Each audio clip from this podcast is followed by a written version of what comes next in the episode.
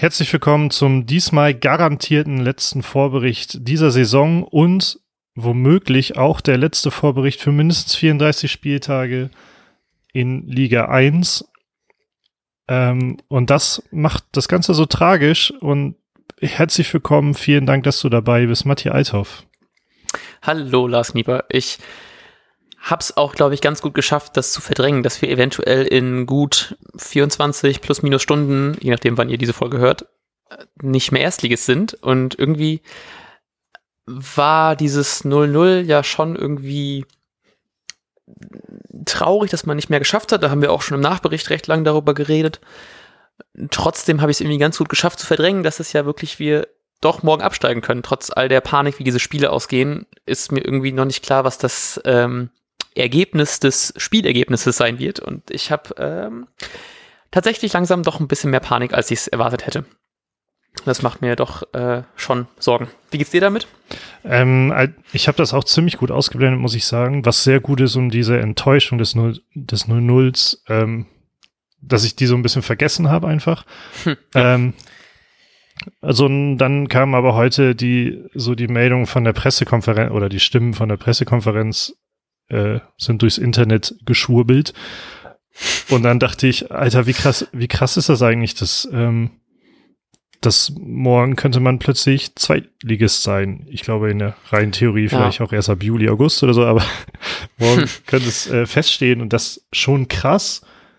Und auf der anderen Seite denke ich auch immer wieder, da ich ja wie gesagt die Enttäuschung des äh, Unentschiedens so ein bisschen abgelegt habe, man muss nur in Anführungsstrichen äh, gewinnen. Und das musste man womöglich äh, so oder so.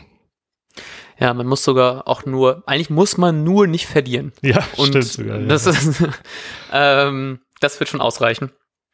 Und trotzdem macht das mir einfach krass Sorgen, weil Heidenheim ist, glaube ich, auch recht heimstark, wie ich letztens gesehen habe. Ich weiß immer noch nicht, wie viel das wirklich in Corona-Zeiten ausmacht.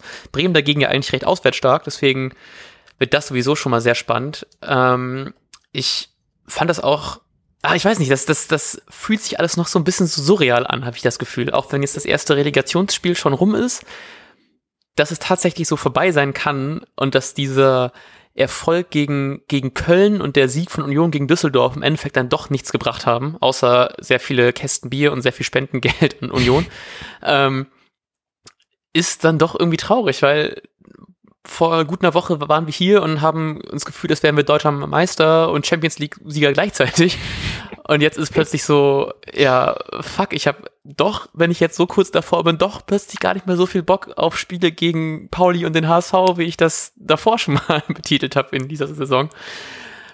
Und ich hoffe einfach, dass wir es irgendwie schaffen. Und es wird halt eben auch nicht leichter, weil, wie du mir, glaube ich, schon gesagt hast, man hat sich auch schon wieder aufgeregt darüber, warum Moisander morgen fehlen wird. Ähm, weil man das, glaube ich, auch ganz gut ausgeblendet hat, dass wir ja uns schon wieder dummerweise selbst geschwächt haben, irgendwie auf eine Art. Und es wurde schon von Kofeld gesagt, dass als Alternativen sind es Friedel, Toprak und Langkamp. Und das fand ich sehr komisch, dass da ein Groß gar nicht mehr auftaucht.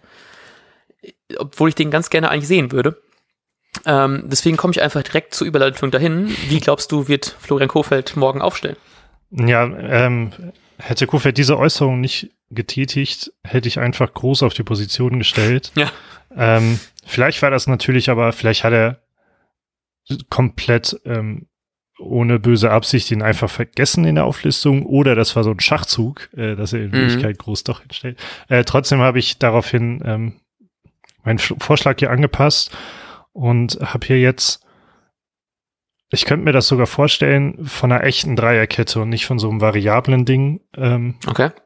Das heißt, mit, äh, ja, ich habe jetzt Friedel einfach genommen, weil der die meiste Spielpraxis hat. Wie schon in der anderen Folge angekündigt, hoffe ich nicht, dass Toprak spielt.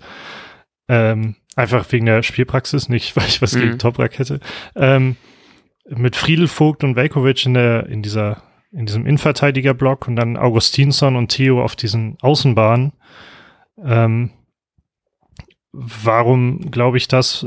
Weil man dann einfach im Mittelfeld mehr Spieler hat, denn Klasen Eggestein werden dann deutlich im Mittelfeld positioniert und Augustinsson und Theo können sich auch recht hoch anbieten oder sollten sich halt hoch anbieten, um dann mehr Optionen gegen eventuell erstmal wieder, tief, wieder tiefstehende Heidenheimer und vorne dann dieses äh, Trio, was gegen Köln so gut funktioniert hat mit Füllkrug, äh, Rashica und Osaku. Ja, das ähm, habe ich auch schon gedacht und auch ein bisschen befürchtet, dass du das nimmst. Deswegen habe ich einfach überlegt, dass ich glaube, dass Augustinsson weiterhin auf der Bank bleibt und auch wenn ich nicht so richtig dran glaube, oh, ich würde aber eigentlich schon gern groß sehen. Das wundert mich echt ein bisschen, dass der nicht mal äh, zu den Optionen gehört. Ich ähm, sag einfach mal, dass Toprak doch spielen wird. Ich würde mich sehr freuen, wenn wir noch mal was von ihm sehen, auch wenn natürlich jetzt lange nicht mehr gespielt hat aufgrund seiner ewigen Verletzung.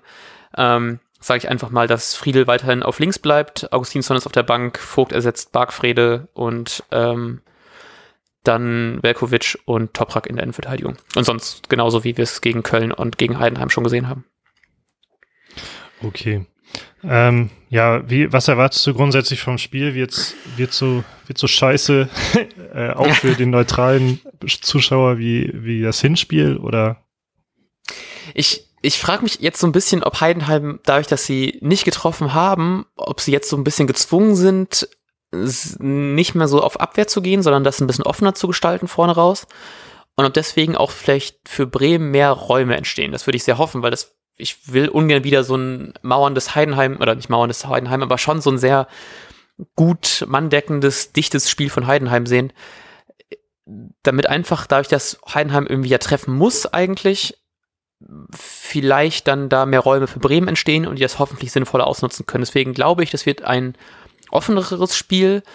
Ich glaube aber trotzdem, dass es ein sehr zähes Spiel wird. Also es wird, glaube ich, es werden, glaube ich, nicht vier Tore fallen. Ähm, und ich glaube deswegen einfach, dass mein, äh, mein Aberglaube-Tipp, mit dem wir ja trotzdem nicht verloren haben, ähm, einfach da bleibt und wir sehen ein 1-1. Und du?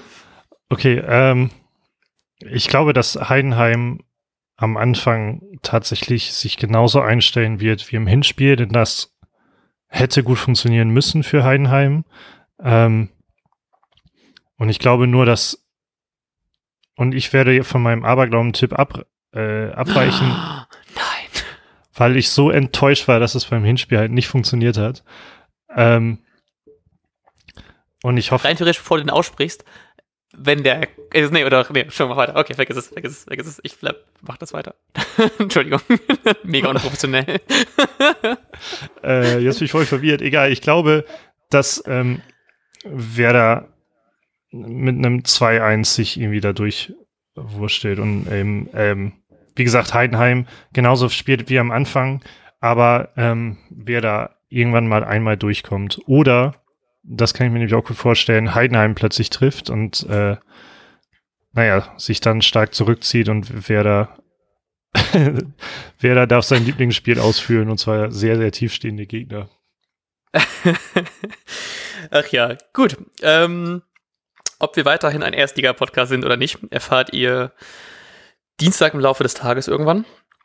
Glaube ich, oder? Passt Dienstag bei dir überhaupt? Äh, ja, ich glaube schon, ja. Okay. Ähm, und ob das alles nur daran liegt, weil Knie von seinem Aberglaube-Tipp abweicht, das erfahrt ihr dann auch. Wir wünschen euch einen wunderbaren Spieltag. Ich, äh, Relegationsspieltag. Ähm, wir hoffen, dass ihr alles, egal wie es kommt, nicht zu hart nimmt. Und das hoffe ich bei mir auch. Ich habe äh, ich glaube, es werden eh Tränen fließen, entweder so aus Erleichterung oder aus tiefster Trauer, aber das werdet ihr erfahren Dienstag im Laufe des Tages. Bis dahin, viel Spaß. Auf Wiedersehen.